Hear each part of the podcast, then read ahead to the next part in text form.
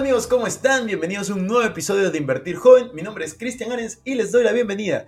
Este podcast tiene como objetivo principal darte las mejores herramientas y los mejores tips para que aprendas a manejar tu dinero. Aquí creemos en la importancia de la educación financiera como medio para alcanzar tus metas y tus sueños. Recuerda que este programa siempre hablamos de inversiones, finanzas personales y de emprendimiento. La frase aquí es, el dinero es un excelente esclavo, pero un pésimo amo. Aquí van a aprender a hacer que el dinero trabaje para ti, para que tú puedas tener más tiempo y energía en hacer las cosas que realmente te gustan y te apasionan.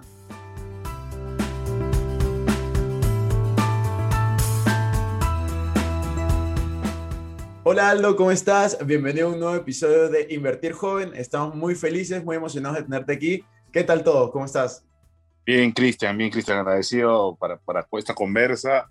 De hecho, te, te, estaba siguiendo, miraba tus, tus envíos y eh, resultaba muy interesante, así que te seguí ahí, bueno, nos comunicamos y estaba esta entrevista. Genial, Aldo. En verdad, yo admiro mucho tu trabajo, yo también ve, actualmente no veo el programa porque estoy en España, pero siempre cuando estaba en Perú veía, veía el programa que tú conducías desde hace bastantes años, entonces me parece increíble poder tenerte aquí como invitado. Creo que la mayoría de peruanos te conocen, si no eres el conductor más famoso, eh, en Perú estás súper cerca, aparte de toda la trayectoria que tienes. Pero a mí me gustaría comenzar la entrevista un poco contando cómo, cómo era Aldo antes de la fama, cómo, era, cómo eras tú antes de, no solo de tu etapa de conductor, que es, que es la etapa creo principal que, que estás actualmente, sino antes de, de, Misterio, antes de saltar a la fama por, por, por el tema actoral, ¿no? ¿Cómo, ¿Qué estudiaste? ¿Cómo, cómo, ¿Cómo era tu vida en tus 20, por así decirlo? Bueno, no, no, es bien tormentoso porque yo termino el colegio y, no sabía muy bien qué hacer. Y mi mamá me dijo, o trabajas o estudias. Pero ninguna, ninguna de las opciones no existe, así que trabajas o estudias. Y decidí estudiar. Entré a la Universidad Católica y estudié, estuve en generales, ingresé con la especialidad de Derecho, pero en el camino me di cuenta que jamás hubiera, no sé, no me hubiera gustado ser abogado encontré un trabajo como reportero deportivo en una radio, en un programa que era recontra sintonizado en esa época, que se llamaba Los Magníficos de la Noticia, que eran, eran imitadores, algo así como los chistosos, pero ellos fueron los primeros en realidad. Estaba Manolo Rojas, estaba Edwin Sierra, Alfredo Benavides, y yo era un reportero deportivo, y lo que hizo que gira el periodismo, y me, me, me pasé a la escuela Bausati Mesa de Periodismo en la escuela estuve también dos años y, un profesor me dijo, tú eres actor, me dijo, tienes que irte a otro lado.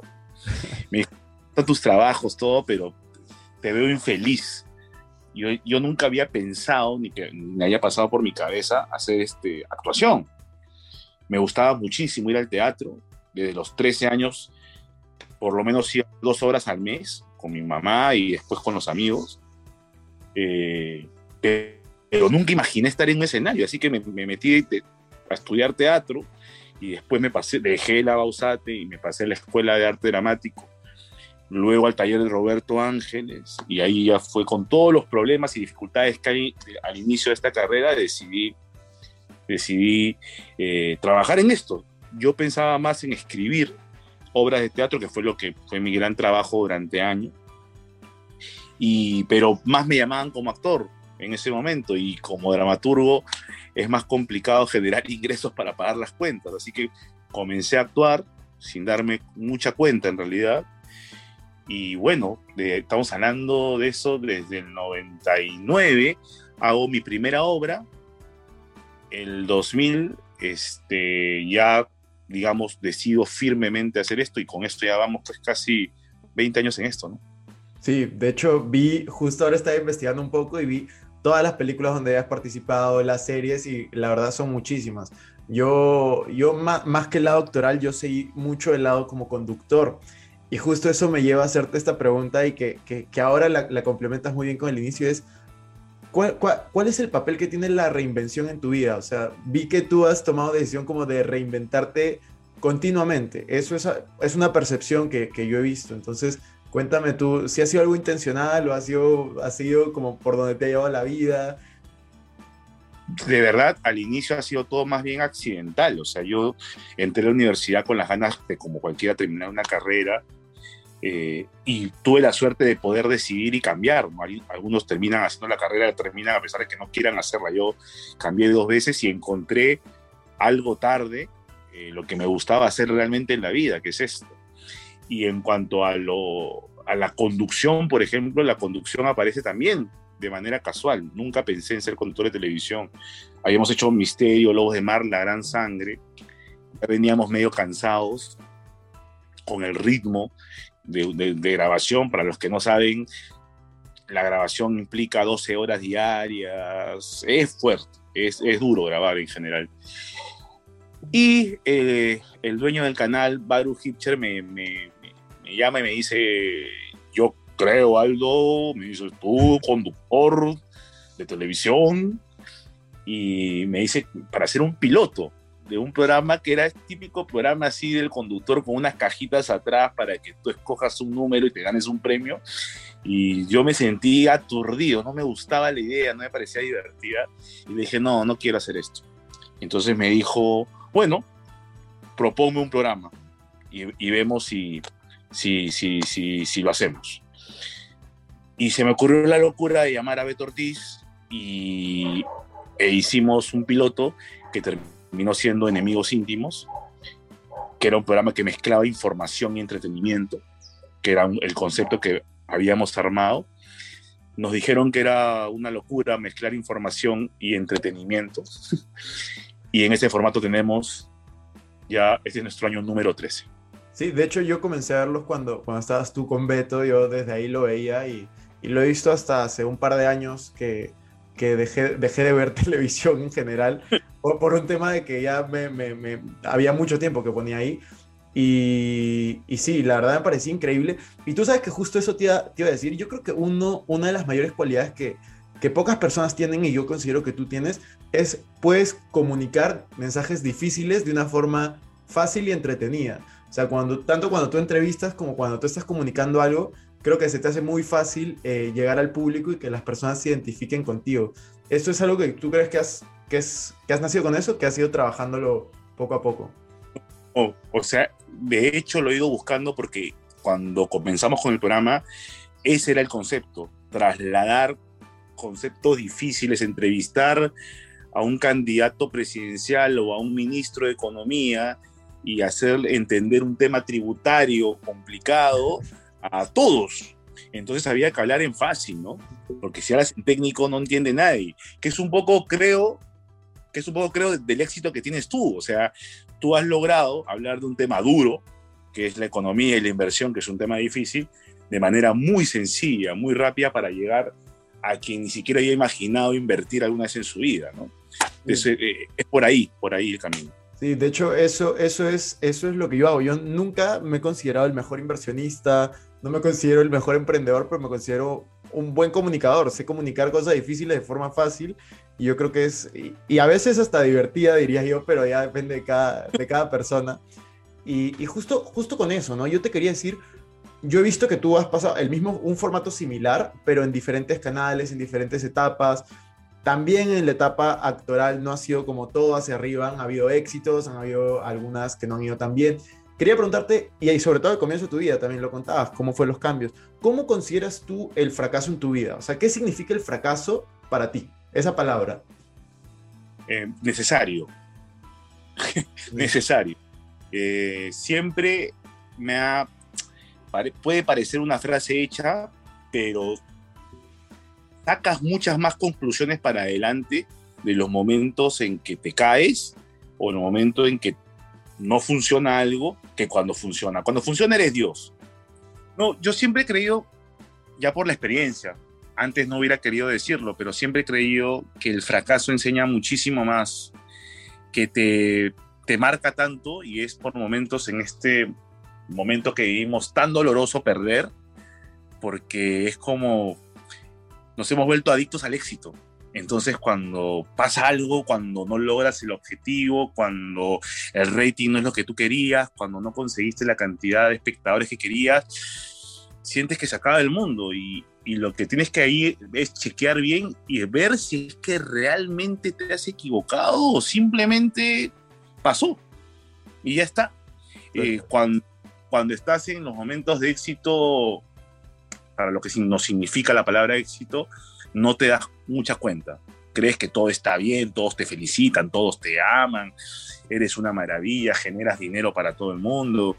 Eh, es una locura, pero cuando te equivocas es como, todos son generales después de la batalla, todos te explican, yo hubiera puesto a este actor, o hubiera hecho, ¿no?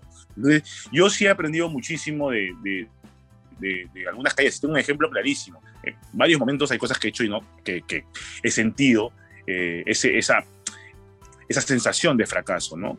Esa tentación, como decía Rivero, del fracaso. Pero, por ejemplo, con Lobos de Mar hicimos Misterio y en el canal todos nos amaban, era una locura. La serie había hecho muchísimo rating, ganaba en su horario, además era una serie muy barata, por lo que significaba que se había ganado mucho margen en el canal, ¿me entiendes? Es una locura. Y después hicimos Lobos de Mar, y fue la serie con la que menos rating hicimos de todas, porque después vino La Gran Sangre y fue un boom, ¿no?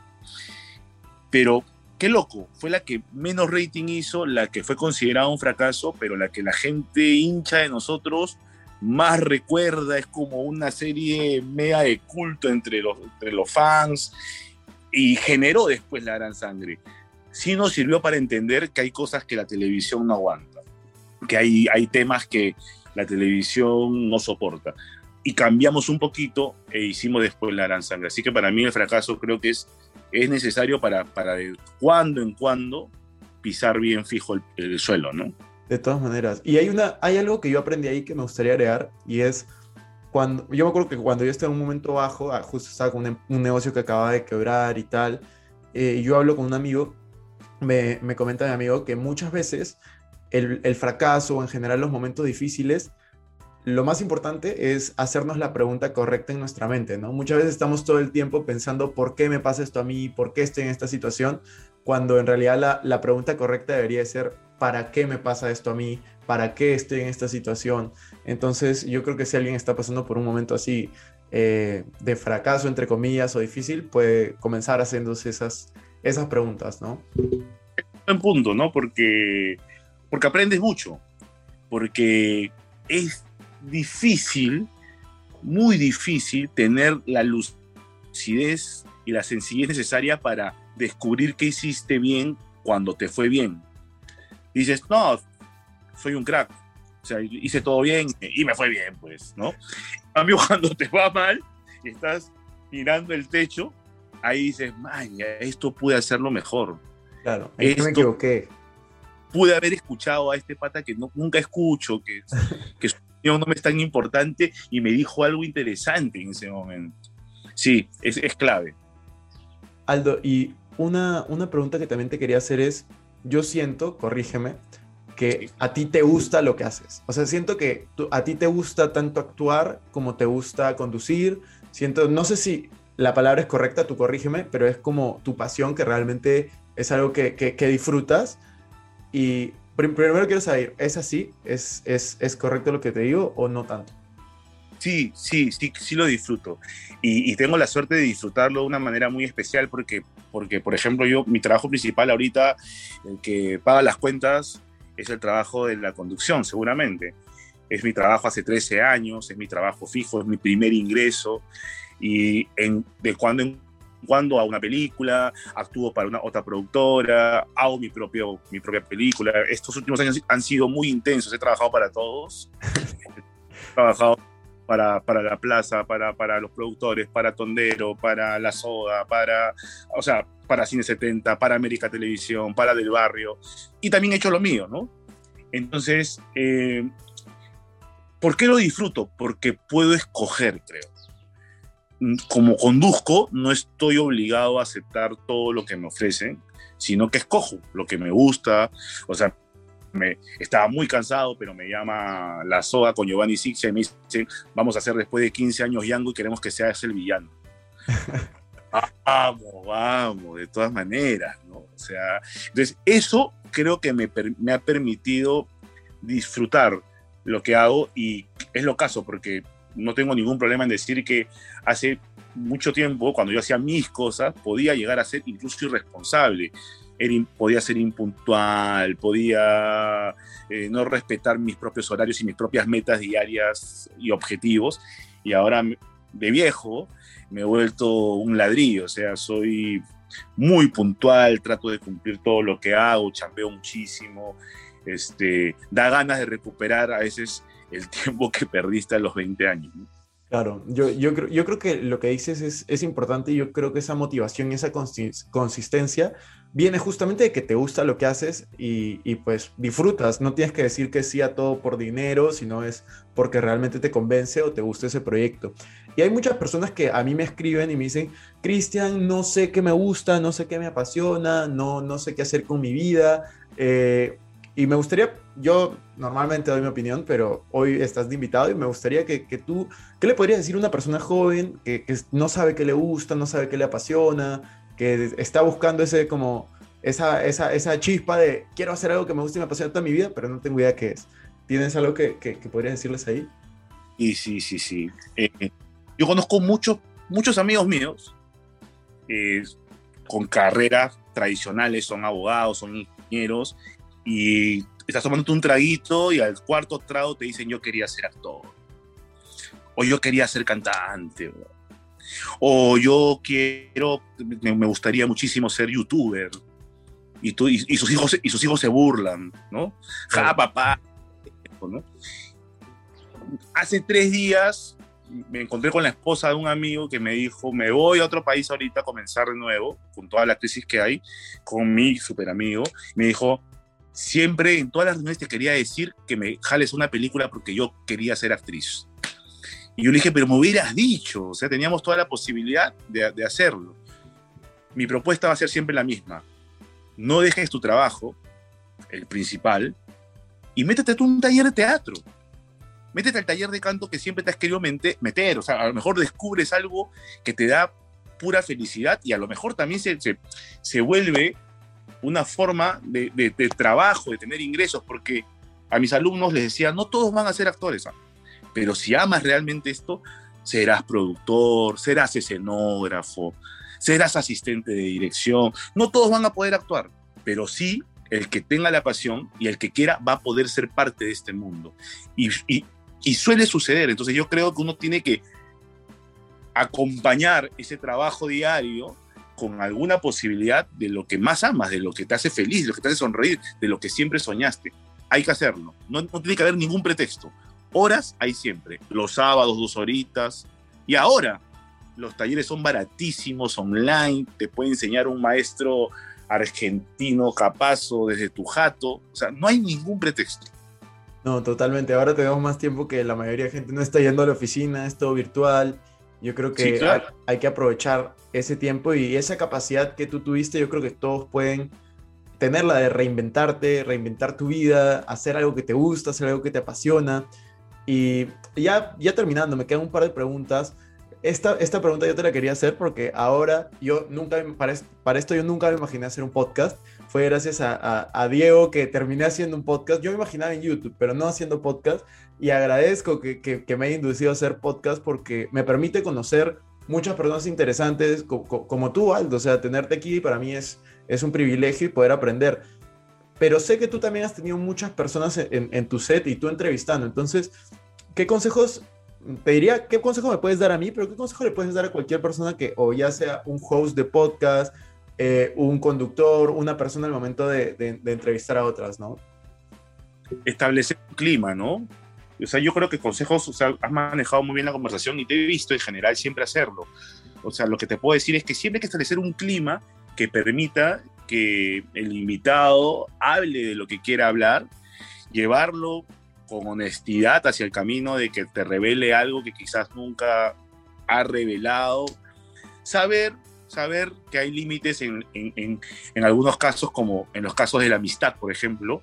Me ha tocado entrevistar amigos en situaciones difíciles y lo que he hecho es sentarme con él previamente y preguntarle casi qué no quieres que te pregunte o qué no quieres que abordemos. Eh, ninguna entrevista vale una amistad, ninguna primicia vale romper un vínculo. Así que prefiero sentarme con ellos y decirlo si es mi amigo y si no, también tratarlo con, con, con, con respeto.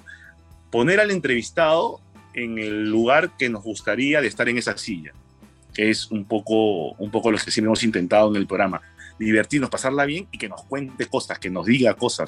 Creo que eso es vital. Qué chévere, qué, qué, buen consejo. Y ahora, justo revelando algo que, que nunca has dicho, yo en verdad te he visto poca pocas entrevistas que te han hecho, pero nunca he visto que te han hecho esta pregunta que es típica en, en mi podcast. Así a ver. Que vamos, a, vamos a ir con la última pregunta y es, Aldo Miyashiro, ¿cómo invierte su dinero? ¿Cómo lo administra? ¿Dónde, qué, qué, estás haciendo con tu dinero en este momento? Cuéntanos un poco para que, para que todos sepan, ¿no? A ver, eh, he aprendido hace algunos años a ahorrar. Antes no ahorraba nada, llegaba, si ganaba cinco, gastaba cinco. Si, decía, ¿qué, poco gano. Cuando ganaba siete, gastaba siete. Cuando ganaba nueve, gastaba nueve. Un desastre. Hasta que la primera medida que tomé fue hacer un presupuesto. ¿Cuál es mi gasto? ¿Cuál es mi carga? ¿Cuál es mi cargo fijo mensual? Y eso comenzó a resolver muchas cosas en la vida. Y comencé a, primero, ahorrar. Después de ahorrar, eh, algún, algún amigo me dijo, hay otras posibilidades más que tener tu plata muerta ahí, este, ¿no? Comienza a buscar otras posibilidades. Y comencé, como todos creo, en los fondos mutuos, eh, ¿no? A, a, poner un poco en los fondos mutuos. Y después vas aprendiendo y vas entrando a este mundo medio, medio, medio complicado, medio complejo, y que, en el que tienes que también eh, saber cuál es tu perfil, ¿no? O sea, si tú eres un tipo muy arriesgado, si eres un tipo... Y yo creo que soy más un conservador medio en ese sentido, pero he ido diversificando un poquito y he jugado, tengo, tengo algunos ahorros, algunas cosas en renta fija, este, algunas cositas en fondos mutuos. Entonces, voy jugando, voy recibiendo información, voy recibiendo también un feedback, ¿no? Y vamos cambiando. Este, escuché algo también contigo, por eso me llamó la atención cuando hablabas de, de, tener algo en un fondo, una especie de fondo experimental, ¿no? Algo que no, que no te afecte mucho. Era lo que yo a, a veces cuando me decían, porque a veces yo hago apuestas deportivas y qué sé yo, le decía, siempre apuesta algo que no te haga pero nada, absolutamente nada de daño, o sea, algo que si ganas, bien recibido y si pierdes, no cambia nada y no pasa nada. Y cuando escuché eso en, lo tuyo comencé a investigar sobre, sobre estos, este, estas cosas no tradicionales, estos productos que hay, que hay en, el, en, en el mercado, que algunos con, con, con riesgo, qué sé yo, algunos con, con muchísima difusión mediática, como por ejemplo los bitcoins eh, y estas cosas, y algunas cosas que han hecho algunos amigos a los que les ha ido muy bien arriesgando, eh, arriesgaron por ejemplo en un fondo para la marihuana medicinal, y al ingresar a Perú ese fondo subió considerablemente. No he entrado todavía, por ejemplo, a, quiero entenderlo primero, eh, al mundo de la renta variable, por ejemplo, ¿no? Claro, bolsa. Que es más complejo, que es más complicado, que, que en algunos casos tiene más adrenalina también, ¿no? Eh, no he entrado por ahí, pero estoy comenzando a mirar, estoy comenzando a entender, es como, como, como un juego divertido, pero en el que sientes que también hay peligro, ¿no? Eh, por los productos y la definición de los productos y te dicen este producto es tal, se llama deuda corporativa, compra tal, no sé qué, pero este tiene riesgo, pero el retorno puede ser muy bueno. Vas, vas, vas jugando eso, ¿no? Total, totalmente, qué, qué interesante. Y sí, lo del fondo de experimento es, es cierto. Yo siempre recomiendo máximo un 5% de tu, de tu patrimonio en cosas que puedas probar, ¿no? Y luego lo demás, renta fijo, renta variable que yo, yo, le cambié de nombre y le puse fondo de crecimiento y fondo de seguridad, pero es básicamente eso. Este, y sí, qué chévere, qué chévere poder conocer un poco más en, en qué estás invirtiendo, de ahí felices te podemos ayudar en lo que, en lo que necesites y esté a nuestro alcance, que mi especialidad por lo menos es bolsa, así que ahí cuando quieras te ayudamos. Esa, esa era la última pregunta, pero me ha surgido una, una última, que esta es la última ahora sí, es de coyuntura, y es tú tienes eh, dentro de tus entrevistados gente muy influyente, de hecho la gente que conoces también, tú mismo eres bastante influyente. Eh, a mí me ha pasado algo, algo extra, o sea, todos saben, yo, yo soy de Perú porque hay gente que nos escucha afuera. En Perú en este momento hay una crisis política. No te voy a hacer una pregunta tan polémica, no te preocupes, pero, pero, lo que, pero lo que yo quiero saber es, ¿cuál crees tú que debería ser el papel de, de, los creadores de contenido, no solo creadores de contenido me refiero a influencers, sino me refiero a tanto televisión como redes sociales, ante lo que está sucediendo en Perú ahora. Yo creo que de los creadores de contenido, de la gente que tiene la posibilidad de tener un medio, de todos, creo que es el momento. Más allá, vamos a decir, más allá de por quién vaya a votar cada quien, más allá de cualquier preferencia que tenga, es el momento de que todos exijamos, pidamos, reclamemos una posición clara de los dos candidatos, que sepamos con quiénes van, cuáles son sus alianzas, qué posiciones van a resignar. Porque si, los dos van con las posiciones de primera vuelta, la decisión va a ser mucho más sencilla. Están dispuestos a resignar algo, van a hacer lo que han dicho en el, en el debate de primera vuelta. Eh, ¿Quién va a estar detrás? Deberían, deberíamos exigir incluso que comiencen a decir quiénes van a ser sus ministros. Saber, hoy el dólar está en 3,7.8 y todo, todo, todo se vuelve volátil. La gente está con muchísimo miedo. Hoy fui a una notaría para hacer volando unos papeles que nos habíamos olvidado para un viaje familiar. La notaría estaba llena en pandemia de gente que está vendiendo inmuebles desesperada porque la información que tiene en redes sociales con, con, con, con audios falsos y qué sé yo, hacen que la gente se desespere y a lo mejor están tomando decisiones apresuradas. Faltan cinco semanas es momento de, de, los dos candidatos que tienen serias resistencias por diferentes motivos. Y de un candidato como Pedro Castillo, que sí genera pues temores en el, en, en el modelo, en el tema económico, eh, seguramente hace que la gente esté en este momento desesperada y no, lo que tenemos que hacer es organizarnos en los medios, pedirle a los candidatos que, ten, que, que, que hablen, que tengan claridad, que firmen si quieren compromisos eh, alguna vez eh, se hizo eh, en otros países que se, se, se, extendieron alianzas y pactos que le dieron tranquilidad al país y todo mejoró. Y por supuesto, o sea, esto no quiere decir, y lo digo con total honestidad, que yo sienta que, que el modelo es perfecto ni que el modelo funcione. Yo creo que se necesita un país que tenga inversión y que también se preocupe porque todos los peruanos tengan salud, tengan educación de calidad ese, ese equilibrio va a ser el que nos va a dar un mejor país, ni uno ni otro.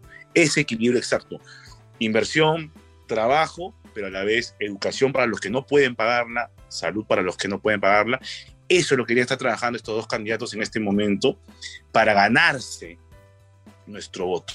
Yo, para ganar opino exactamente igual. Y de hecho he recibido críticas por eso, por no pronunciarme públicamente por quién voy a votar. Y yo estoy diciendo, yo ya me pronuncié. Y mi punto de vista en este momento, faltando cinco semanas, es esperar a, a ver qué dicen. Porque yo, los, yo siento que los dos candidatos están no escondidos, pero ninguno hasta este momento que estamos grabando el episodio ha hecho eh, muchas concesiones o algo, alguna nota importante con algún cambio.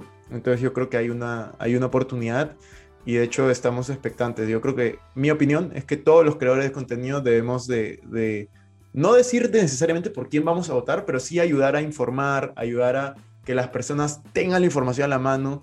Yo en, en la primera vuelta también participé dentro de, mi, dentro de lo que yo sabía, porque yo no soy experto político, pero sí que podía aportar del lado económico.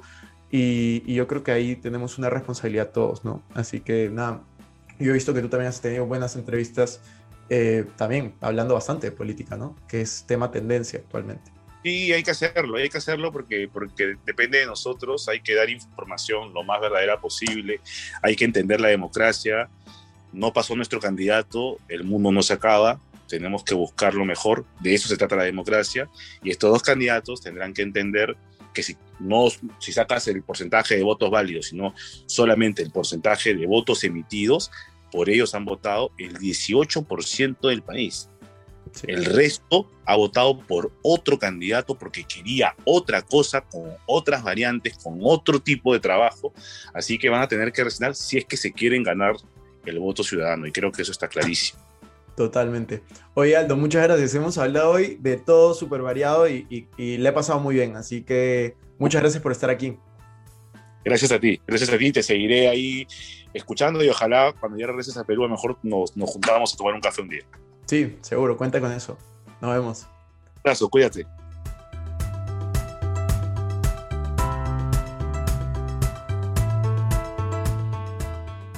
Bueno amigos, eso fue todo por este episodio. No me quiero ir sin antes invitarte a que te suscribas a mi canal de YouTube. Me puedes encontrar como Cristian Arens, también a que me sigas en Instagram como Arens Cristian y que te unas a todos nuestros grupos gratuitos, tanto WhatsApp, Facebook, Telegram. Los links van a estar en la descripción.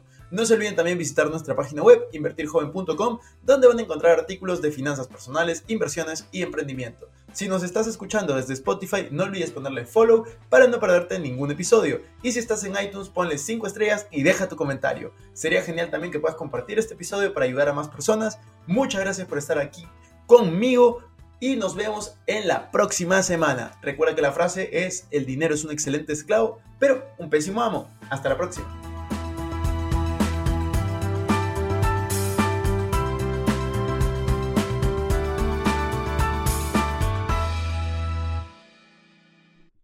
Este es un podcast producido por Explora.